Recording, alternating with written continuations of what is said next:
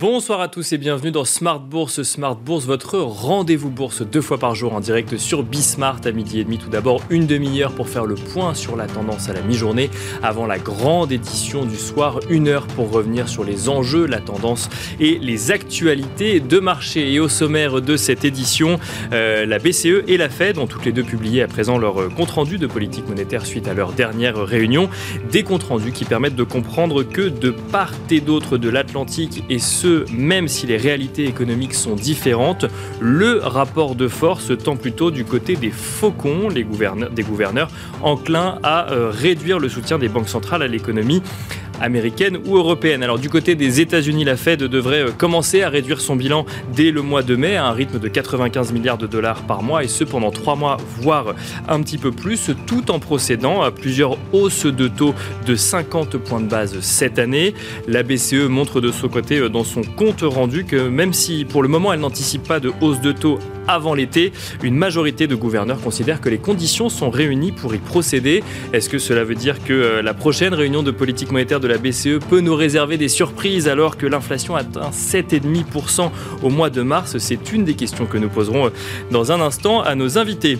Nous nous intéresserons également de près aux taux obligataires de part et d'autre de l'Atlantique. L'inversion de la courbe des taux est-elle en train de prédire une récession aux États-Unis ou l'indicateur est-il mal compris comme le disent plusieurs observateurs dont la Fed elle-même qui explique que le seul indicateur qui vaille pour prévoir une récession est le spread entre le taux des titres de dette à 3 mois au comptant et leur forward à 18 mois. Un sujet qui alimente les débats et que nous commenterons évidemment dans Planète Marché, mais nous nous intéresserons également à l'OAT à 10 ans en France qui atteint un niveau inédit depuis 2014 à 1,22% alors que l'élection présidentielle approche. Nous tenterons de comprendre si l'élection présidentielle s'invite dans les actualités de marché quelques jours avant le premier tour et nous finirons avec Marché à thème nous ferons un focus sur l'immobilier coté, une thématique qui a connu euh, un creux au mois de mars. Comment euh, analyser cette thématique d'investissement? C'est un sujet que nous traiterons avec Laurent Saint-Aubin, gérant action immobilier chez Sophie Bienvenue à vous tous qui nous rejoignez. Smart Bourse, c'est parti.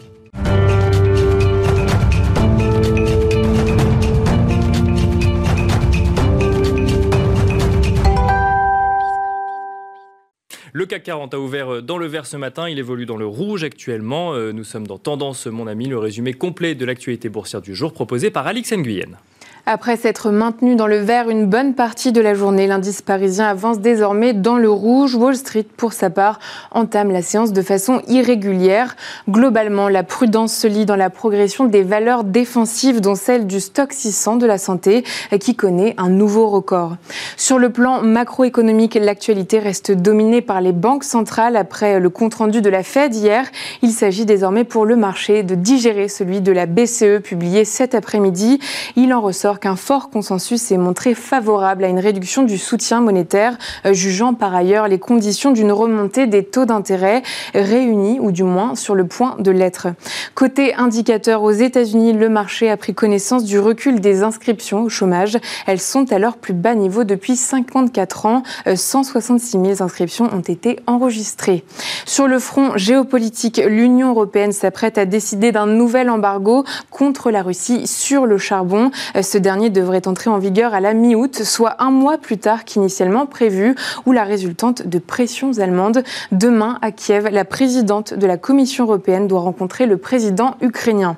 S'agissant du reste des valeurs à suivre, Sanofi progresse sous l'effet de l'approbation par la Commission européenne de son médicament Dupixen destiné à traiter l'asthme sévère chez les enfants de 6 à 11 ans. Du vert aussi pour Carrefour, selon un sondage réalisé par Bloomberg, le géant de la distribution figure en tête des sociétés européennes susceptibles de faire l'objet d'une offre d'achat. Et puis on retient aussi que la séance se trouve marquée par un regain d'activité lié aux opérations de fusion-acquisition. Atlantia bondit à Milan. Les groupes de capital investissement GIP et Brookfield Infrastructure ont annoncé avoir approché l'exploitant italien d'autoroutes et d'aéroports. Selon plusieurs sources, ce dernier pourrait susciter une autre offre à Paris. Vinci progresse. Voilà, donc le CAC 40 qui euh, évolue dans le rouge actuellement, moins 0,41% à 6472 points. C'était Tendance, mon ami, le résumé complet de l'actualité boursière du jour proposé par Alix Nguyen.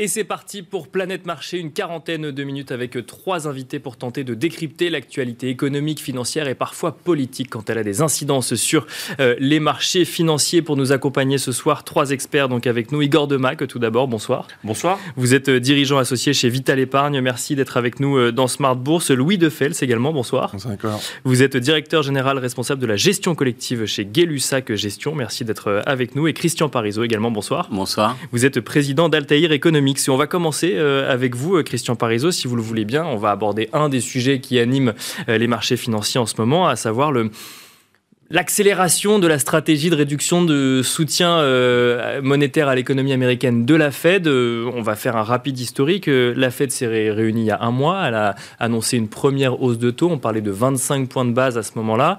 Puis on a commencé à entendre de manière plus ou moins régulière euh, l'éventualité d'une hausse de taux de 50 points de base, mais qui viendrait du coup peut-être réduire le nombre de fois où euh, ces hausses de taux arriveraient dans l'année. On tablait sur 7 fois à peu près. On se disait, bon, bah, 50 points de base, peut-être qu'on en aura deux fois moins, mais ce sera un petit peu plus brutal tout au long de l'année. Et puis Laël Brennard a pris la parole avant-hier. On a lu les minutes de la Fed hier, et là on se rend compte que bah, la Fed, en fait, accélère euh, drastiquement, si j'ai envie de, si on peut dire, son soutien à l'économie euh, monétaire américaine, puisque là on parle de réduction de bilan. Réduction de bilan, on n'avait pas fixé de date, là on en a une, c'est à partir de mai. C'est 95 euh, milliards de dollars par mois, et ce durant trois mois pour arriver à une situation, je cite, plus neutre. Alors on ne sait pas ce que veut dire le neutre en question, mais vis-à-vis de l'économie américaine, comment est-ce qu'on peut interpréter cette décision de la Fed? Est-ce qu'on peut se dire, on a attendu le dernier moment, puis là maintenant on, y va et il faut y aller franchement? Ah, moi, j'ai l'impression que quand même les marchés voulaient pas écouter. D'accord. Ça fait un petit moment quand même euh, parce qu'on a eu quand même quelques sorties de membres. Mais euh, ce qui marque euh, l'esprit, c'est deux choses. C'est d'une part, Laine Brennard, c'est la future vice-présidente. Alors, c'est vrai que je vous rappelle que Monsieur Powell est président par intérim. Hein. Il n'est pas encore nommé parce que tout est bloqué aux États-Unis. Mais en gros, il est président par intérim et elle, elle sera nommée vice-présidente. Donc déjà, son, sa parole a peut-être plus porté que les présidents des Fed qui sont partis de ce comité, qui avaient des discours assez forts quand même, assez durs mais qui ne faisait pas réagir les marchés, à mon grand étonnement. Il faut dire aussi qu'on était plus préoccupé par l'actualité autour de l'Ukraine que euh, finalement par ces discours. Donc ça, premier point, ce qu'on voit dans ces minutes, et ce qui est très important, c'est qu'on nous a tué les colombes. On les a toutes euh, bah, étranglées. la preuve, c'est que c'est Laëlle Brennard qui a pris la parole pour voilà. parler. Euh, il y a Laëlle Bernat, qui est quand même vice, euh, vice-présidente. Et puis derrière, euh, quand on regarde dans ces minutes, ils sont tous d'accord pour être assez agressifs dans les prochains mois. Et ça, c'est quand même un vrai changement. C'est-à-dire que on pouvait dire, bon, à un moment donné, on disait, il y avait par exemple Monsieur Boulard, président de la fête de Saint-Louis. Bon, bah, il était un petit peu isolé. On se disait, il est agressif, ce, ce, mais bon, il est qu'un membre votant, donc c'est pas bien grave. Là, ce qu'on ce qu'on voit dans ces minutes, c'est que tous les membres vont dans le même sens. Et il y a plusieurs points. D'une part, ils ont quand même l'impression que l'inflation, c'est pas seulement un problème euh, de chaîne d'approvisionnement, c'est pas seulement un problème de hausse des prix du pétrole, ça y contribue, ça y joue, mais on sent qu'il y a vraiment une dérive en disant il y a quand même un vrai risque aujourd'hui de boucle prix-salaire. Et ça, ça les inquiète énormément. Alors, il y a juste une petite phrase, mais qui, résume assez bien leur, leur problématique. Il y a une phrase dans les minutes qui dit on a des contacts auprès des entreprises, ils sont capables de relever les prix sans que la demande baisse. Et ça, c'est vraiment une source d'inquiétude. Alors pourquoi? Bah Parce que ça veut dire que ça, on peut faire plus de hausse de prix. Donc, quand vous avez une inflation à 2 et qu'on vous dit ça, c'est pas bien grave. Mais quand on a une inflation qui est déjà historiquement élevée et qu'en plus les entreprises n'ont pas de mal à répercuter aux consommateurs leur hausse de prix, là, ça vraiment, ça commence à inquiéter les membres parce que ça veut dire avec le, le choc qu'on prend là, avec la hausse des cours du pétrole, la hausse des prix d'énergie, et que derrière les entreprises vont pouvoir largement le répercuter dans leur prix de vente. Euh, c'est très inquiétant. Euh, ça veut dire que l'inflation va pas du tout ralentir. D'accord. Alors la même qu'on aurait pu se dire, si les entreprises sont capables de répercuter les hausses de prix euh, des coûts des matières premières ou autres, tout va bien puisque l'économie peut continuer à fonctionner. On maintient les marges. On maintient les marges. On maintient les marges. Mais ça, veut dire que du coup, ça fait porter cette inflation sur le consommateur final. Et c'est là effectivement où la Fed dit attention, il faut faire très attention au pouvoir d'achat. Il y a cet élément-là. Et puis derrière, l'autre élément, c'est que les anticipations d'inflation remontent auprès des agents économiques, que ce soit les entreprises et les ménages. Mais c'est-à-dire qu'elle va pouvoir s'installer. Ça voilà, c'est ça surtout. Euh, alors aujourd'hui, je ne peux pas vous dire qu'il y a une boucle prix-salaire parce qu'il y, y, a deux éléments. Il y a d'une part, si vous regardez la dynamique des salaires, c'est comme ça, c'est en ligne droite, ça monte, Bien sûr, euh, comme les prix. Mais euh, on voit que les prix montent plus vite que les salaires. Donc, ça veut dire qu'on a des salaires réels négatifs. Donc, je ne peux pas vous dire que c'est une vraie boucle prix-salaire, parce qu'à un moment donné, on va se dire que quand même, euh, quand vous avez votre pouvoir d'achat qui diminue, même si je vous en demande de 10% et que les prix augmentent de 20%, bah, vous dites à un moment donné, euh, ça va pas, ça va pas me suffire. Bien sûr, oui, donc, on voit que c'est deux tendances différentes, mais c'est pas pour autant que c'est une boucle. Voilà, c'est pas pour autant. Par contre, je pense que ce, commence, ce qu'ont peur les membres, c'est que la tendance sur les salaires se poursuive dans les prochains mois, que l'inflation se tasse un peu, parce qu'à un moment donné, les cours du pétrole, ils vont pas monter à 200 dollars, donc l'effet pétrole va quand même se réduire. Donc, on va avoir à un moment ces deux lignes qui vont se croiser et si à ce moment-là, on a des salaires réels qui, sont importants, on va entretenir cette inflation. Et là, on est dans un schéma de boucle prix-salaire. Alors, il faut bien comprendre en plus que la Fed, elle vient de très loin. C'est-à-dire qu'elle est très loin de ce qu'on appelle son taux neutre déjà. Hein. Bien sûr. Donc il va falloir monter tous les, les taux très rapidement et j'ai l'impression qu'il voudrait être au niveau du taux neutre pour si jamais on a vraiment la, preuve, la preuve qu'il y a un risque inflationniste du beaucoup plus durable et auto-entretenu et pas lié à un problème de chaîne d'approvisionnement et d'inflation importée, si on est vraiment sur une détention très domestique, là il va falloir vraiment freiner sur la croissance. Mais alors, Donc ça c'est un point important. Une question euh, basique euh, avant d'entendre Louis Defels sur le sujet, c'est que s'il n'y a plus de rapport de force au sein de la Fed, justement, sur cette euh, normalisation du soutien monétaire à l'économie américaine, est-ce que ça veut dire que, justement, l'inflation s'installe, est durable et est devenue incontrôlable? Non, pas, ça ne veut pas dire que ça change rien sur le scénario. Ça veut dire juste qu'à ce moment, les membres du Fed ont vraiment tous, tous viré dans une vraie idée qu'il faut revenir très rapidement à la neutralité monétaire pour être prêt à freiner l'économie. Donc euh, ils sont en train d'enlever le bol de ponche. Ils sont en train de devenir tous Vous savez, c'est l'histoire du bol de ponche. Euh, la, Fed, elle vient quand la, la, la, fête est au, mieux et elle vient retirer le bol de ponche au moment où, du plus euh, de la fête. Bon bah là, ils se disent attention, la fête, c'est peut-être fini. C'est pas sûr, c'est pas certain, mais la fête peut être finie et nous, on peut dès le début de l'année prochaine commencer à appuyer sur le frein. Après, il y a l'autre sujet qui est beaucoup plus important, qui est la partie liquidité. Et là, ils ont vraiment l'impression qu'il euh, y a un problème de surliquidité sur les marchés obligataires. Et c'est pour ça qu'ils veulent très rapidement reprendre la liquidité. Alors attention, parce que normalisation des taux et reprise de liquidité, c'est quand même un coup de frein assez fort qu'ils envoient euh, comme message euh, pour les marchés. Là, c'est quand même, voilà, on n'est pas, on n'est pas du tout dans un petit mouvement de politique monétaire. on accompagne un mouvement. Là, on est quand même en train d'infléchir assez nettement la politique monétaire. Et, avec un, un, vrai questionnement, c'est est-ce que l'économie américaine pourra encaisser du coup cette cette normalisation euh, de, donc de, de, la politique monétaire de la Fed. Louis de Fels, comment est-ce que vous analysez, vous, euh, ces, minutes qu'on a découvert euh, hier et cette prise de parole de la Ed traditionnellement colombe, qui, d'un coup d'un seul, est presque plus faucon que ce qu'on a pu entendre chez les faucons ces derniers temps? Mais clairement, là, on est vraiment dans un nouveau paradigme. On a vu que déjà, les premières minutes de la Fed, qui étaient de dernier mois de décembre, qui étaient sorties au mois de janvier, avaient déjà un peu chamboulé les marchés. Rappelez, on a eu une forte rotation sectorielle, les taux qui étaient remontés, la value qui est super formée. Bien sûr. Il y a eu le petit épisode de la Russie entre-temps qui avait un peu calmé les taux. Et là, on voit de nouveau que les taux refont quasiment des, plus hauts euh, aux États-Unis. Et là, de nouveau. Alors, petit épisode de la Russie sur les taux. Hein, oui, oui, oui, sur, sur, sur, les taux.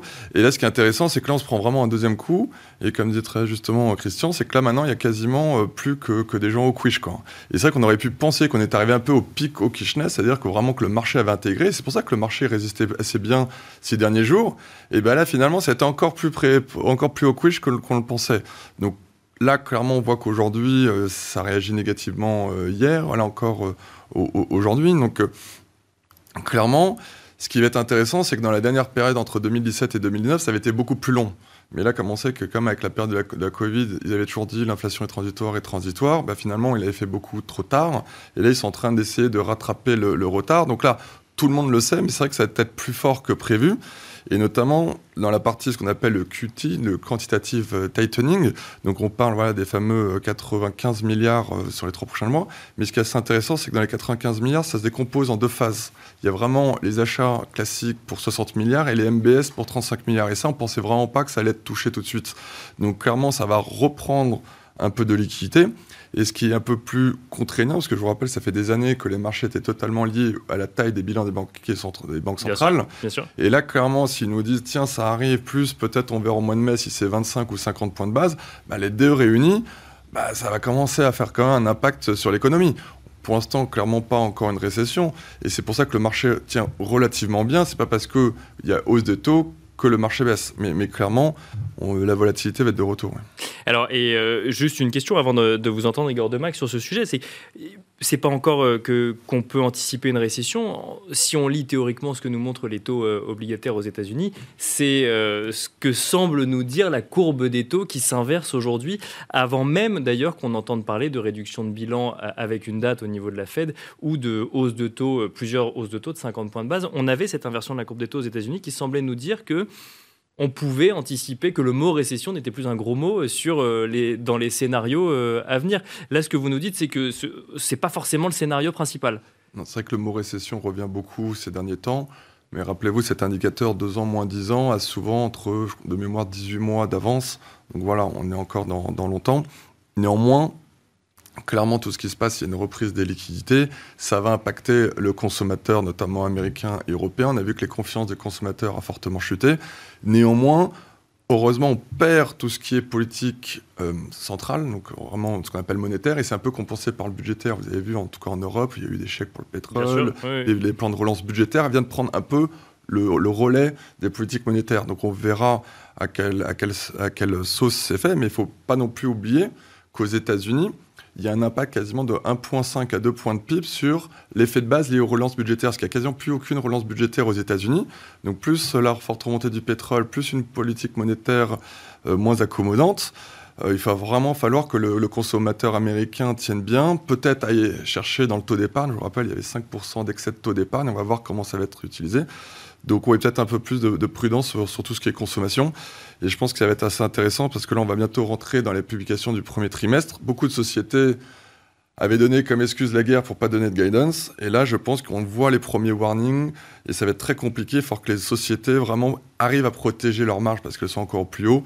Et c'est vrai que cette année, c'est très compliqué de, pour certaines sociétés de, conserver leur marge. Ou de justifier des niveaux de valorisation en lien avec une, reprise économique. Mais on, y reviendra. Igor Demac, euh, sur ce sujet euh, donc de, bah, de, revirement. Alors, revirement, c'est pas le bon terme, puisqu'effectivement, euh, comme Christian Parizeau nous le disait, il suffisait peut-être d'écouter certains, gouverneurs de la Fed. Mais sur cette, ce, cette accélération de la stratégie de la Fed, est-ce que c'est de nature à inquiéter plus que ça les investisseurs sur le long terme ou euh, il bah, suffit de digérer la nouvelle? l'inflation forte, hein, c'est-à-dire, disons, quand on sort du 4-5, qui est quand même déjà un niveau élevé, c'est inquiétant pour tout le monde, pour l'épargnant, pour l'entreprise, pour, le ménage.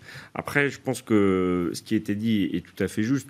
Euh, on ne peut pas justifier un niveau de taux réel à ce point négatif, puisque quand on enlève 8-10 d'inflation, qui certes est l'inflation spot en ce moment, mais 6 à 7%, imaginons en rythme moyen, un taux 10 ans à, 2, on est à moins 4 en taux réel.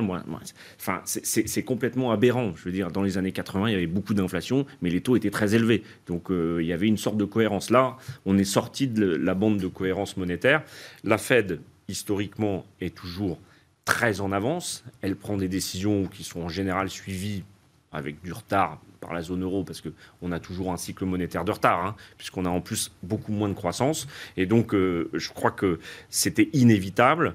Euh, il faut casser le cycle de l'inflation mais sans créer du chômage, puisqu'en en fait, euh, on fait perdre du pouvoir d'achat. Bien sûr, oui, bah, Alors, une récession, c'est techniquement deux trimestres euh, de PIB négatif. On n'y est pas encore, hein, euh, loin de là.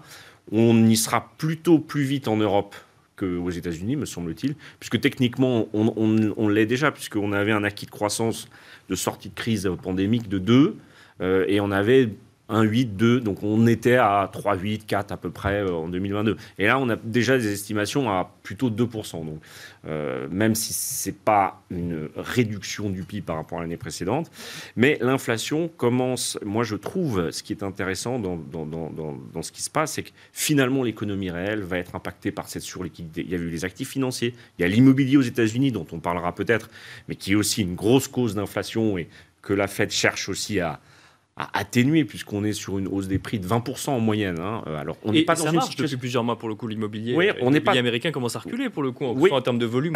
Oui, bah oui. enfin, ça dépend où, mais disons que quand on freine l'accès au crédit et que le coût du crédit, comme ils sont très leveragés avec beaucoup de leviers, euh, c'est sûr que ça a un effet immédiat. Mais finalement, l'économie réelle, à force de donner des chèques, de faire des relances, et la crise du Covid, en fait, on le verra probablement dans une décennie, mais elle a créé cette surliquidité factice entre guillemets, puisque les gens ont beaucoup épargné, plus en Europe qu'aux États-Unis, mais aussi aux États-Unis. Et c'est bien pour ça que la demande se maintient. C'est bien pour ça que les entreprises peuvent passer des hausses de prix, parce qu'il y a le stock d'épargne dans lequel on puise, et on n'a pas dépensé en voyage, etc. Donc là, il y a un risque à force de faire des chèques. Et je pense que le Covid, c'est un petit peu... C'est qu'on ne puisse plus en passer. Mais non, c'est que je pense que la Fed dit c'est terminé. C'est terminé. L'économie réelle commence à être survalorisée. L'inflation, c'est une accélération des prix. Euh, et en tant que consommateur et ménage, l'inflation, c'est la destruction, l'arme de destruction massive de l'épargne. Donc c'est vraiment un, un, sujet clé et c'est pour ça que les marchés vont être volatiles et, difficiles à travailler, au moins jusqu'au troisième trimestre, je pense. Alors Igor Demac dit euh, la fête dit que c'est terminé. Moi, je dirais la fête est finie, hein, pour reprendre votre, votre image. On a retiré le bol de euh, ponche. on a retiré le bol de ponche, exactement. J'ai envie de vous poser la même question, Christian Parizeau, mais sur le sol européen maintenant, sur la BCE. On a vu effectivement le compte-rendu de politique monétaire de de, la BCE montrait que il n'y a pas de hausse de taux, effectivement. Euh, il n'y a euh, pas de réduction de bilan. Il y a juste une réduction du soutien monétaire à l'économie européenne. Mais on a euh, de plus en plus de gouverneurs qui estiment qu'il serait temps de remonter les taux. Est-ce que c'est de nature à euh, infléchir la politique de la Banque Centrale Européenne avant le mois de septembre pour une hausse de taux. Euh, est-ce que ce serait une bonne idée euh, au vu du fait que la Fed a attendu et au dernier moment, ou en tout cas au moment où elle a décidé de le faire, d'un coup d'un seul, agit fortement? Est-ce que la BCE peut créer la surprise avant l'été, par exemple? Alors, c'est pas totalement la même chose, hein, parce que je vous rappelle que être faucon chez la BCE, c'est de ramener le taux directeur à zéro. Oui, effectivement. Faut quand même un peu relativiser. Hein, c'est un devis aux États-Unis. aux États-Unis, on nous dit on va y aller par euh, tranche de 50 points de base pour euh, revenir à 2,50. C'est vrai, c'est vrai, c'est vrai, c'est vrai. Voilà, on n'est quand même pas dans Mais la, la situation n'est pas la même non plus. On n'est pas la même non plus. Alors, il y, a plusieurs éléments. Moi, je pense qu'il y a d'une part un élément. Alors, ils n'ont pas officiellement, ils n'ont pas communiqué là-dessus, mais moi, je pense qu'il y a un élément qui est très important. Ils veulent pas faire la même erreur qu'est en train de faire la Banque centrale du Japon actuellement. C'est-à-dire qu'aujourd'hui, il faut absolument pas que l'euro euh, recule trop violemment. Et on ne peut pas être déconnecté de ce qui se passe aux États-Unis par l'euro. Alors pourquoi? Parce que vous allez me dire, baisse de l'euro, c'est plutôt bon. Pour les entreprises qui exportent, c'est plutôt bon. C'est plutôt bon. Sauf qu'aujourd'hui, on n'exporte pas, on ne peut pas produire. Je prends un exemple. Aujourd'hui, le problème, c'est que les constructeurs automobiles, c'est de produire plus. Ah, donc, on n'est pas en train d'exporter et chercher à gagner des parts de marché à l'étranger. Oui, c'est avoir suffisamment de, matières premières pour produire. Voilà, pour produire. Donc, euh, en gros, que l'euro perd 10%, euh, ça va pas me donner 10% euh, de vente en plus à l'étranger. Donc, ça, c'est le premier point. C'est pas un élément stimulant. Par contre, la hausse de l'euro, ça accentue les pressions sur l'économie européenne. Ça accentue la hausse des prix de l'énergie. Ça accentue l'impact sur le pouvoir d'achat des ménages. Donc, c'est plutôt récessionniste. Bien sûr. Et sur l'indice des prix, bah, forcément, ça accentue l'effet énergie sur l'indice des prix.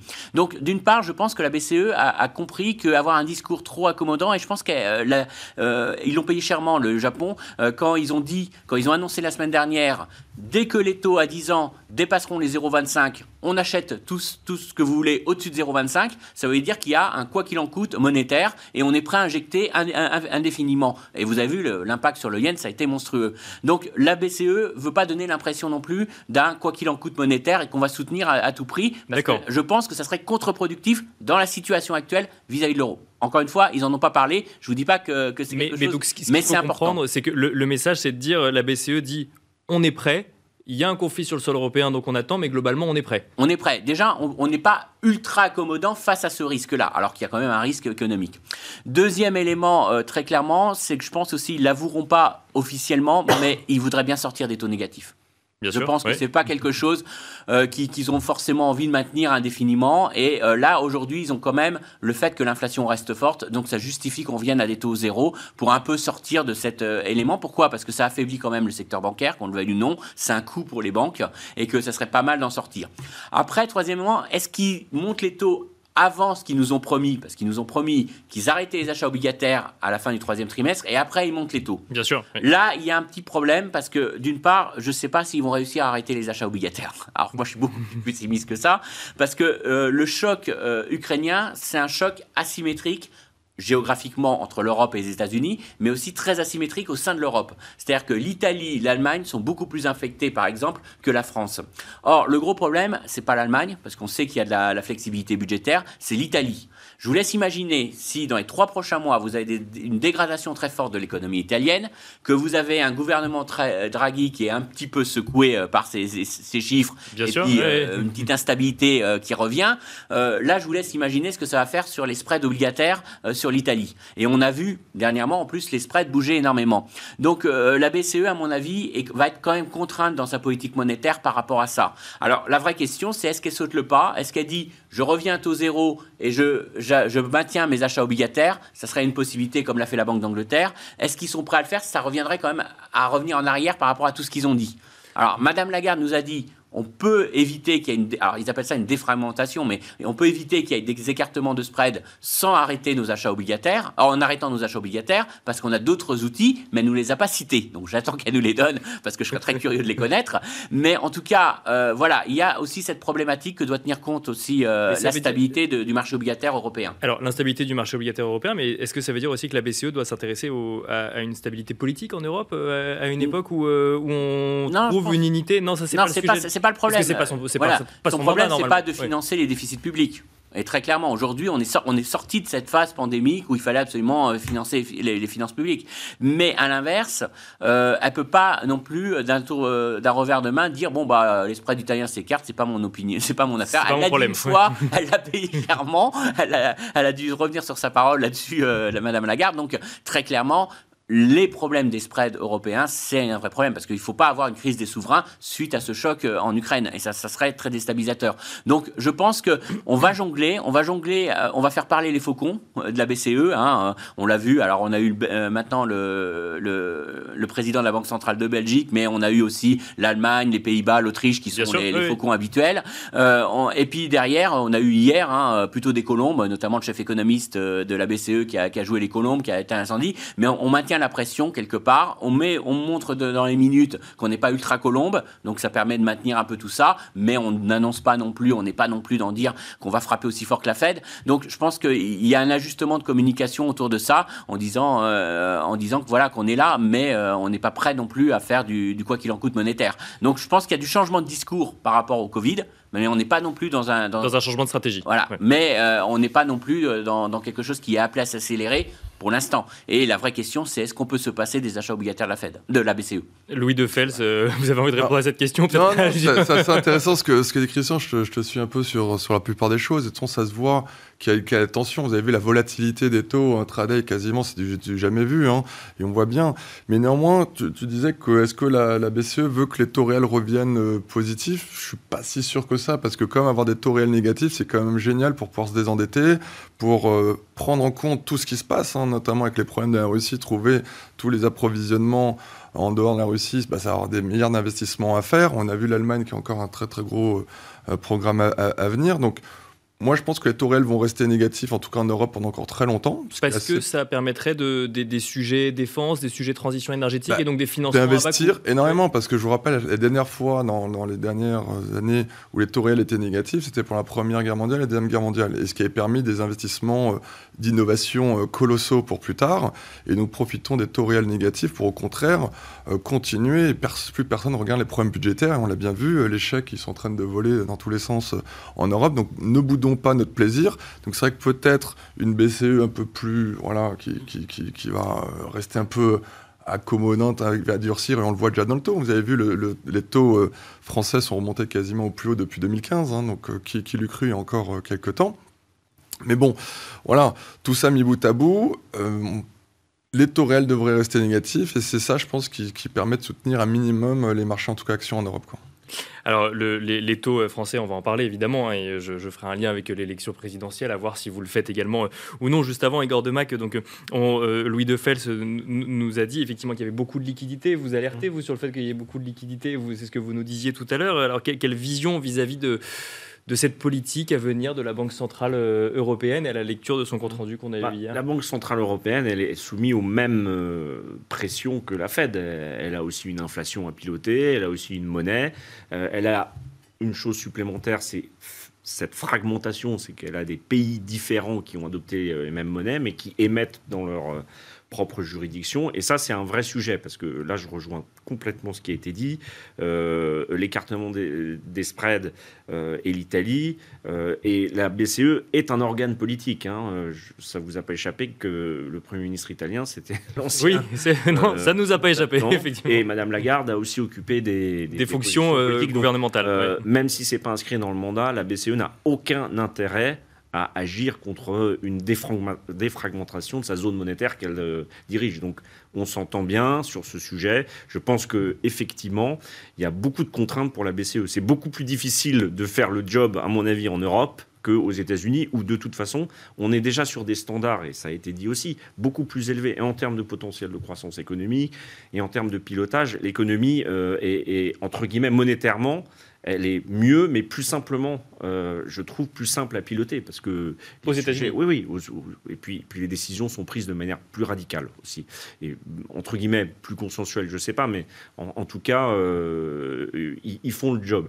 Là aujourd'hui, c'est difficile de faire le job de, de Madame Lagarde. Là, je, n'aimerais pas être à sa place parce que on a quand même une grosse inflation. Notre monnaie, ben, on peut pas se permettre d'avoir euh, un euro qui est trop faible. Hein. C'est, ça renchérit toutes nos importations de matières premières. Parce que quand le pétrole baisse mais que le dollar monte en fait, euh, pour nous, c'est, le prix est toujours le même. Hein. Et, on est surtout sur, sur, un territoire où on n'a pas euh, une dette et euh, une courbe de taux à gérer, mais euh, autant de courbes de taux que de pays euh, au sein de l'Union européenne, ou en tout cas au sein de la zone euro. Donc ça complique encore plus la, tâche de Madame Lagarde. Oui, oui, bah c'est le problème de la construction de cette zone monétaire. Mais on a vu quand même que par le passé, on avait réussi à trouver des moyens de soutien, des plans, une solidarité hein, qui n'existait pas avant la crise de, de 2008.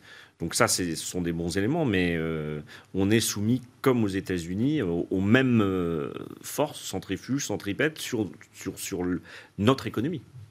Alors, euh, je vais me retourner vers vous, Christian Parizeau. Vous l'aurez compris, j'avais envie d'évoquer rapidement quand même cette élection présidentielle française. Alors, pas spécialement l'élection présidentielle, mais est-ce que le marché s'intéresse à cette élection présidentielle? On, peut lire depuis deux jours que euh, on a attribué une baisse du CAC 40 à un sondage qui rapprochait Marine Le Pen euh, d'Emmanuel Macron au second tour et donc potentiellement à une hausse du risque Marine Le Pen pour les marchés financiers.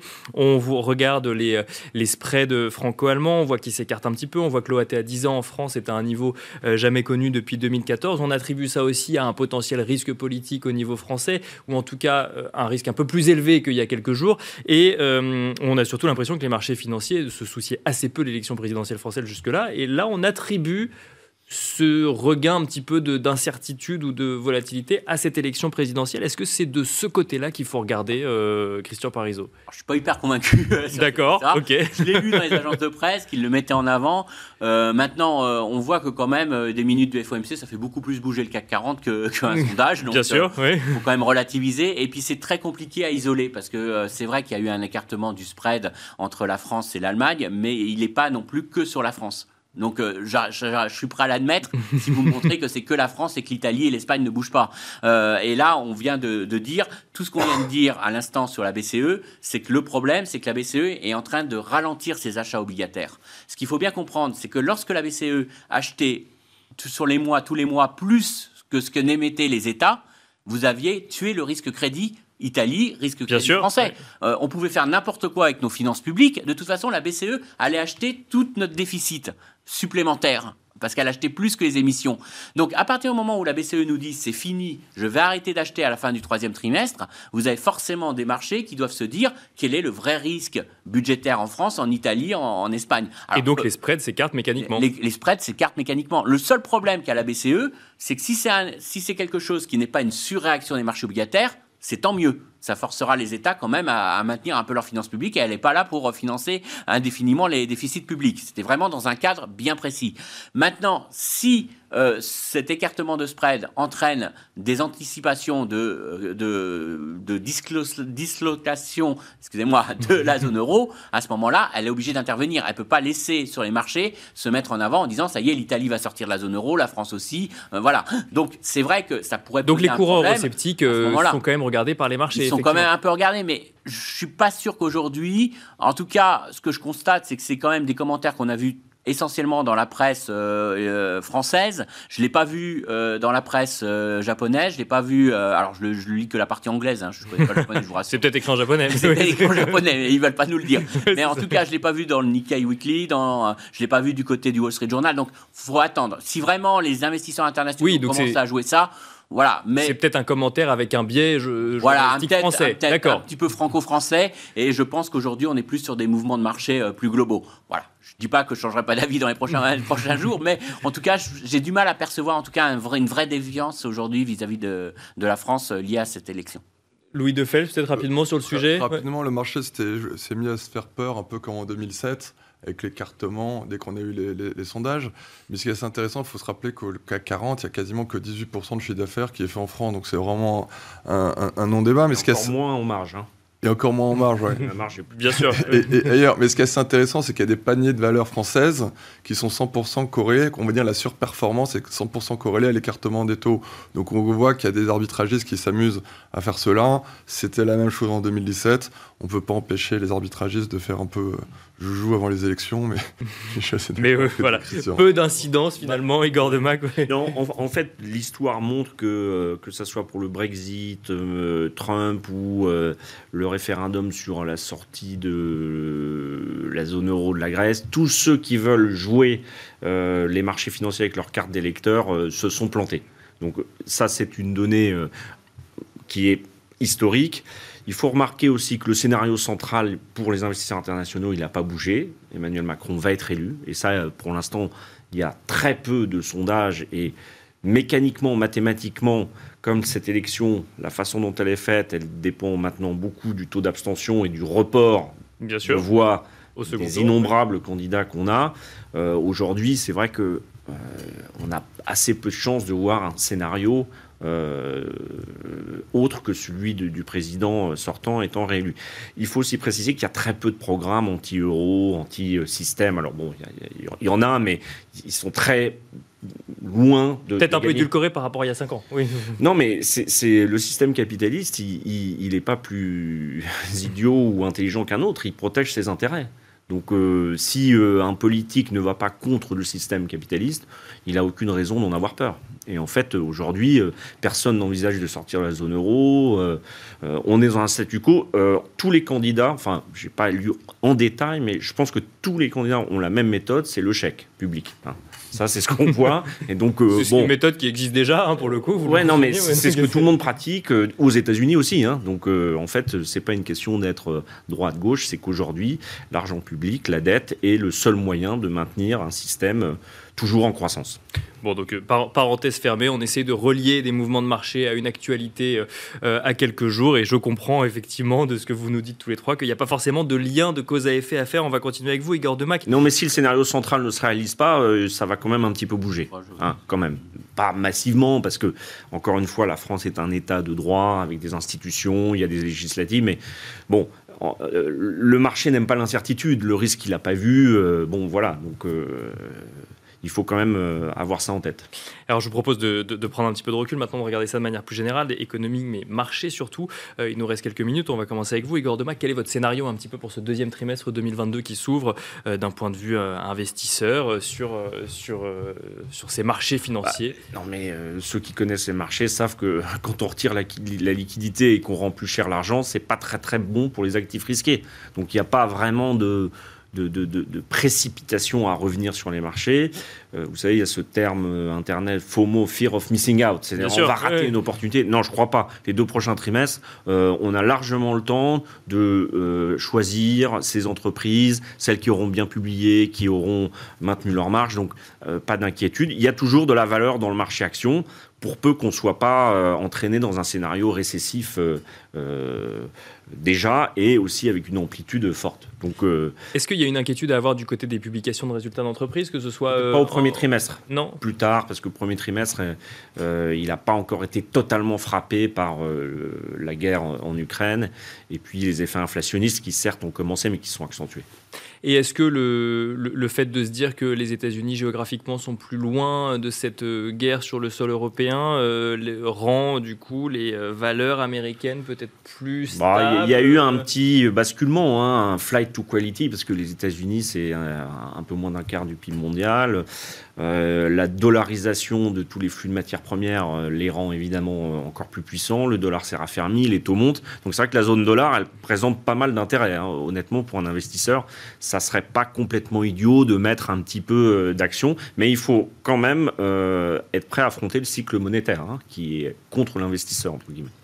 Louis de Fels, euh, quand on est responsable de la gestion collective chez Gay-Lussac Gestion, comment est-ce qu'on voit l'investissement à venir au deuxième euh, trimestre de l'année 2022 ou même sur cette année 2022 Igor a bien résumé. Clairement, quand on reprend la liquidité, c'est un peu plus dur. Donc, clairement, l'année 2022 va être un peu plus longue.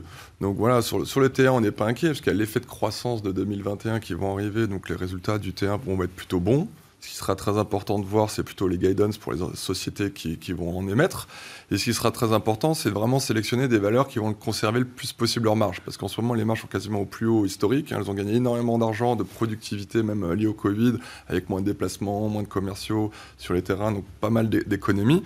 Donc voilà, les sociétés vont bien, elles ont beaucoup de cash, donc ça, c'est la vraie bonne nouvelle. Il y a toujours des taux réels négatifs, donc ça aussi, c'est un soutien euh, pour les marchés. Néanmoins, clairement, les banquiers centraux, bah, ça va clairement peser moins liquidité. Et surtout, vous avez commencé à le voir, c'est que les grands instituts, les grands, euh, les, les, grands qu'on s'appelle les, les INSEE Co, on commence à réviser à la baisse euh, le PIB pour les pays. Bien mais sûr, ça n'a pas encore été fait. Oui, bien sûr, ouais. Voilà, mais ça n'a pas encore été fait pour, vous savez, les analyses sell-side, pour les bénéfices par action des entreprises. Donc ça, ça devrait arriver, je pense, dans les prochains mois, avec les publications du T1. Donc c'est vrai que ça, c'est jamais très très bon signe pour le momentum euh, marché. Mais néanmoins, comme les taux réels sont toujours négatifs et quand vous regardez la prime action, l'equity risk premium qu'on appelle ça, ça reste toujours favorable aujourd'hui d'acheter des actions par rapport aux obligations. Parce que quand vous avez, comme on disait très justement, que quand les salaires sont réels, sont négatifs, quand votre épargne est négative en, en réel, bah, vous n'avez pas trop le choix d'acheter des actions. Donc là, je pense que faudrait être très sélectif, vraiment chercher des valeurs complètement décorrélées soit de l'inflation qui a un vrai pricing power, mais aussi après de temps en temps à cette tarte à la crème. Donc voilà, donc je pense que dans, c'est pour ça que nous on aime bien les small caps, même si c'est un problème de, de, de liquidité, c'est qu'il y a beaucoup de sociétés complètement décorrélées qui apportent euh, ce qu'on appelle vraiment le stock picking. Quoi. On, on sort du, de, de, la sélection sectorielle euh, ou même de se dire effectivement l'heure est plus à la value, l'heure est plus à la croissance. Là, on va chercher des sociétés, on fait du stock picking presque. Le stock picking va revenir vraiment très à la mode, mais après, ce qui est intéressant, c'est que l'inversion de la courbe des taux, c'est que finalement, les valeurs qui ont beaucoup souffert en début d'année parce que les taux se tendaient, mais là, maintenant, les gens dire Ah oui, on va peut-être revenir en récession. Donc voilà, donc en fait, vraiment, je pense que les valeurs de très forte qualité qui vont donner la visibilité et préserver leur marge et toujours offrir beaucoup de cash flow vont clairement et vont devoir continuer à être privilégiés. Clairement, tout ce qui est plus cyclique et sans visibilité, ça va être beaucoup plus compliqué. Ou endetté. Et endetté surtout, voilà. Donc clairement, société à forte visibilité, de qualité, forte belle entrée, qui ont un certain pricing power. Et au pire, ce qui est assez important, c'est que, comme disait Christian, c'est si les prix augmentent trop vite et que le consommateur arrive, ça peut pas être très bon. Donc à la limite, moi, si une société me dit, bon, je préfère avoir un petit pincement de marge en 2022 pour en laisser, pour fidéliser un peu mes clients, mais voilà, on va refaire un peu de productivité et ça repart pour 2023, bah, ce sera bien. Hein. C'est presque une bonne nouvelle finalement, ça montre une, une, une bonne gestion. oui, j'irai peut-être pas jusque-là, mais après, il faut rappeler que le marché n'est vraiment pas cher. Quand on regarde l'Eurostock 50, je crois qu'on a 13 fois les bénéfices par action de l'année en cours. Bon, ils vont être révisés à la baisse, mais voilà, donc on reste quand même en dessous de la moyenne. Donc il n'y a pas trop d'inquiétude. Mais en effet, je pense qu'il y aura une vraie dispersion de performance pendant l'année. Donc à nous. Euh avec Igor et monsieur de faire, faire, faire du bon stock euh, Christian Parizeau, on va finir, euh, on va, on, on, va finir avec vous on, de manière euh, plus globale. Comment, quel est votre scénario un petit peu pour cette année 2022 Alors, on... on... a beaucoup parlé des banques centrales, euh, il n'y a pas que ça. Il n'y a pas que ça, mais euh, ce qu'il faut bien comprendre, c'est que la guerre en Ukraine, c'est très très très différent du Covid. Le Covid, c'était un choc global pour tous les secteurs, et puis c'était, on a, on a arrêté l'économie. Là, on est sur un choc très asymétrique, je l'ai déjà dit, entre les pays, entre les régions, mais entre les secteurs aussi. C'est-à-dire qu'aujourd'hui, ce qu'il faut bien comprendre, notre problème, c'est que la Russie, c'est un petit poids dans le PIB mondial, c'est un petit poids du commerce mondial, mais c'est un gros poids sur quelques produits. Bien sûr. Oui. Et donc, ça veut dire que le choc va être forcément très fort pour quelques sociétés et moins fort pour d'autres. Donc ça, je rejoins totalement sur le fait que ça va être du stock picking et du sélection de secteur, parce qu'on n'est pas du tout sur un choc global. Et ce qu'on va s'apercevoir, c'est qu'il va y avoir vraiment un écart. Je vous prends un exemple tout bête, le secteur automobile. Le secteur automobile, ils ont le problème des semi-conducteurs, ils sont dépendants de la Russie pour leur pot, leur pot d'échappement, et en plus, euh, face à, à, tout ça, ils ont le problème des câbles qui étaient fabriqués en Ukraine. Et Donc, le consommateur paye son échange plus cher. Alors, en plus, le consommateur, s'il doit couper quelque chose dans ses dépenses, c'est forcément ses, achats de biens durables, parce que vous, pouvez retarder le renouvellement de votre automobile. Bien sûr. Donc vous voyez, ça c'est un choc très fort. Le tourisme, bah, le tourisme, il a encore euh, la classe moyenne et la classe supérieure qui ont gardé leur surépargne qu'ils ont, qu'ils ont accumulée durant la crise du Covid.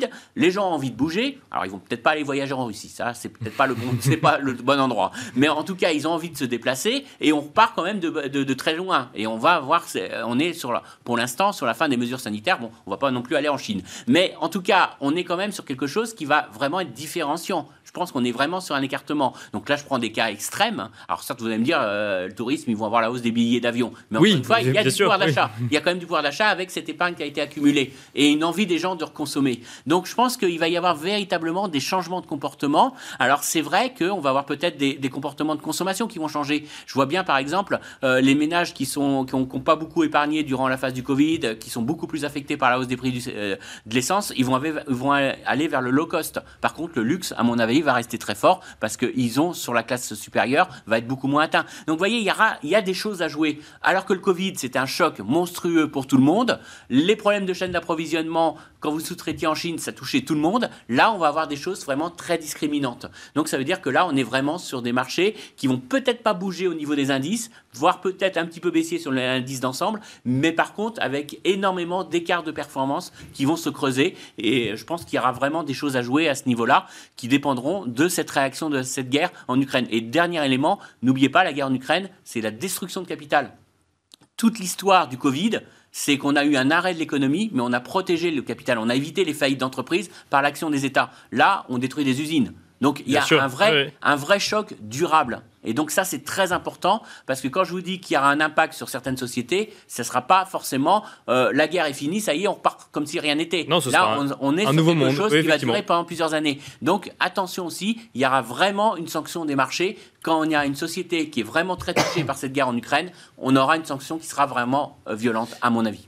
Merci messieurs euh, d'avoir partagé avec nous votre expertise euh, sur le plateau de Smart Bourse ce soir. Igor Demac, dirigeant associé chez Vital Épargne, Louis Defels, directeur général responsable de la gestion collective chez Gay-Lussac Gestion et Christian Parizeau, président d'Altaïr Economics. Et quant à nous, on se retrouve tout de suite dans Marché à thème.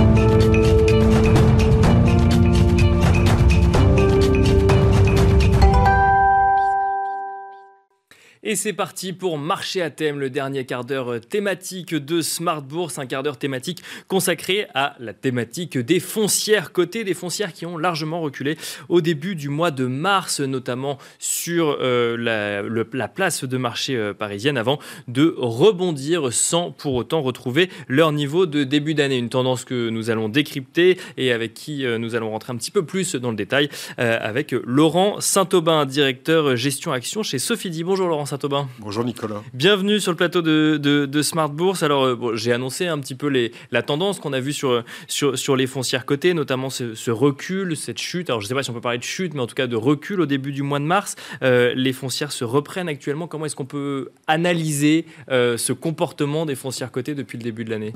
Bah, Déjà, il faut insister. Effectivement, il y a eu le mois de mars. les foncières sont sensibles à l'évolution des taux d'intérêt, mais cela étant, la la, baisse depuis le début de l'année est très modérée, puisque les foncières euh, en zone euro sont en recul de 3,5%, mhm. là où l'indice stock 50 européen est en baisse de 11,5%, donc une surperformance assez massive qu'on n'avait pas vue ni en 2020 euh, ni en 2021, et qui s'explique par la bonne protection euh, offerte par les foncières contre l'inflation et par une sensibilité modérée au risque de ralentissement économique. Parce que l'immobilier euh, offre une protection finalement contre l'inflation du fait de l'indexation des loyers, c'est ça? C'est que dans un monde idéal, l'immobilier suit un petit peu la tendance de l'inflation tant que cela reste euh, gérable, entre guillemets, pour les, les, opérateurs immobiliers? Alors effectivement, à court terme, dans tous les pays européens, euh, vous avez des mécanismes d'indexation statutaire auxquels les locataires ne peuvent pas se, euh, se, je ne trouve se soustraire. se soustraire. Là, on parle d'immobilier euh, professionnel pour le coup. Immobilier professionnel, immobilier euh, de logement également dans certains pays, dont la France, on le sait bien. voilà, donc ça c'est l'effet premier tour qui est effectivement un effet protecteur. Après, il y a un effet second tour qui est plus ou moins variable selon l'appétit l'appétit pour le type d'actifs immobiliers, il est clair que le bureau de périphérie risque de subir, de, ne pas supporter des hausses de loyer très fortes, là où par exemple la logistique va très bien le supporter. Donc il y a un effet de second tour qui est variable selon les segments euh, de ce secteur très riche qu'est l'immobilier coté. Et c'est là où effectivement les, les, effets de second tour, comme vous dites, vont pouvoir euh, vont nécessiter plus de sélection peut-être dans les dans les biens immobiliers. Euh, j'ai envie de vous poser une question très générale. comment se porte le marché immobilier? On a l'impression que le marché immobilier physique se porte très bien actuellement. Alors la question c'est pour combien de temps, mais en tout cas que ce soit dans le résidentiel ou dans le professionnel, à, part les, j'ai envie de dire, les mauvaises localisations quand on parle de bureaux, euh, l'immobilier se porte très bien. C'est pareil pour l'immobilier coté si on regarde un, peu au-delà de la France? Alors l'immobilier physique se porte très bien avec des flux d'investissement euh, très importants. Euh, il y a une hausse de l'allocation immobilière dans, les portefeuilles et par effet de transparisation, cela se, se transfère aussi sur l'immobilier coté avec un certain nombre d'offres d'achats euh, qui se sont multipliés ces derniers mois euh, sur des foncières cotées, les investisseurs en immobilier physique ayant tiré parti, en l'occurrence, des décotes sur actifs nets réévalués offertes par ces foncières cotées. Donc on rachète des foncières cotées, on les sort de la cote Voilà, et on récupère le portefeuille avec une, un niveau de valorisation plus faible que si on achetait actif par actif. Pour faire le lien avec euh, les sujets euh, d'actualité euh, traités il y a un instant dans Planète Marché, dans une éventualité où on assisterait à une remontée des, taux de la BCE sur le sol européen, quel impact cela pourrait avoir sur les foncières cotées? Alors, la, la, hausse des taux en général a un impact négatif sur la valorisation des actifs réels, donc également sur la valorisation de l'immobilier. Mais cela étant, il y a deux autres effets dont il faut tenir compte et qui peuvent complètement euh, renverser la vapeur. Le premier, c'est la hausse des, la hausse des, loyers. Bien sûr. Euh, si les loyers progressent autant que les taux, euh, l'effet est neutre. Et donc, il y a cette protection de l'indexation. Et dans certains segments, il y a des hausses de loyers plus importantes. Et le deuxième effet, c'est quelles primes de risque sont prêts à accepter les investisseurs. Et on voit que sur certains segments, dont en particulier euh, euh, la logistique, les investisseurs sont prêts à payer à accepter des primes de risque beaucoup plus faibles qu'avant. Donc, in fine, ça aboutit sur ce type de segment à des valorisations en hausse malgré la hausse des taux. Et des valorisations qui vous semblent ou qui, qui aux yeux des investisseurs, sont à un niveau euh, cohérent vis-à-vis de leur activité ou à un niveau un peu excessif ou sous-pondéré? Bah, Vous savez, on est dans un environnement quand même un petit peu anxiogène, avec d'un côté des taux qui montent, euh, de l'autre une guerre qui continue, et enfin euh, la perspective d'un ralentissement économique euh, qui viendra de ces politiques beaucoup plus dures de la part des banques centrales. Donc investir sur des segments à forte visibilité, à exposition domestique, c'est plutôt quelque chose qui va avoir le vent en poupe dans les, dans les semaines qui viennent, à mon sens.